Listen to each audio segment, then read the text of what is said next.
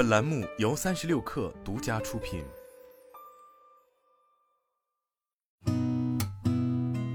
八点一刻，听互联网圈的新鲜事儿。今天是二零二三年十一月三号，星期五，早上好，我是金盛。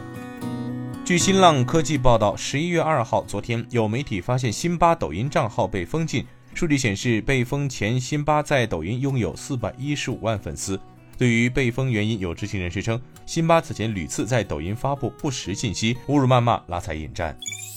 三十六氪获悉，海航航空集团通过官微发布声明，此次海航航空集团总部职能部门分别驻点航空海口、北京基地、下沉一线靠前指挥，是在当前航空进入淡季之际，企业加重加厚安全，更好服务旅客，积极应对市场的正常生产经营管理行为，不涉及注册地和业务地点的变更，不是总部搬迁。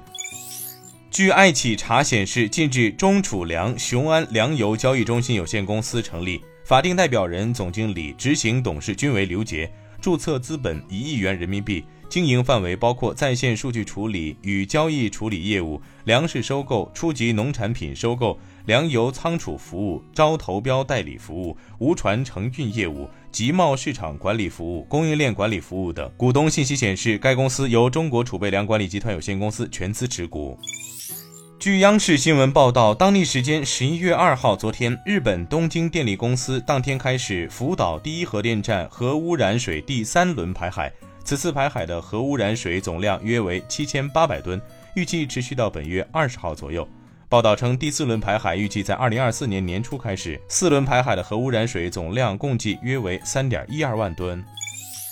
据新浪财经报道，作为全球最大的智能手机芯片供应商，高通公司对本财季的收入预测高于市场预期，显示手机行业库存过剩局面可能终于出现好转。高通十一月一号在声明中称，第一财季销售额将达到九十一亿至九十九亿美元。丰田汽车公司十一月二号昨天表示，将在美国召回一百八十五万辆 RAV 四运动型多功能车，原因是替换电池安装不当可能导致起火。此次召回涉及二零一三至二零一八款 RAV 四车型。今天咱们就先聊到这儿，我是金盛八点一刻，咱们下周见。